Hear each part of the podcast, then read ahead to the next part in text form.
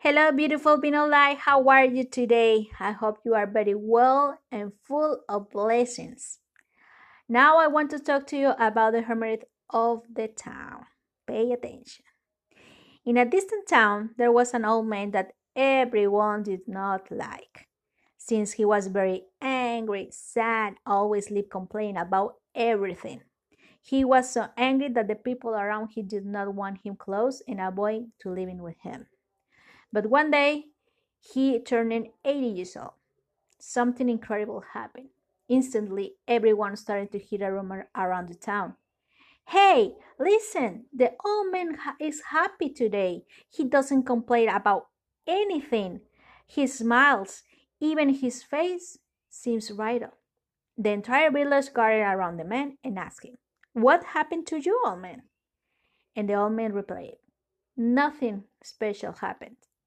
80 years I've been chasing the happiness and it was useless. And then I decided to live without happiness and just start to enjoy life. And thus I have achieved my happiness. So my friends, if today I ask you a question, how you been happy the last 10 years? What will you hear your answer? Will you smile seeing your past years? Remember this thing happiness is a daily decision.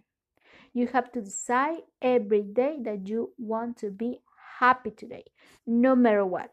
No matter what are your, your circumstances, always try to choose to be happy now because you need you live all day long now and here i hope this words been a reflection for you and i've been so blessed to God help you with this kind of words in your life.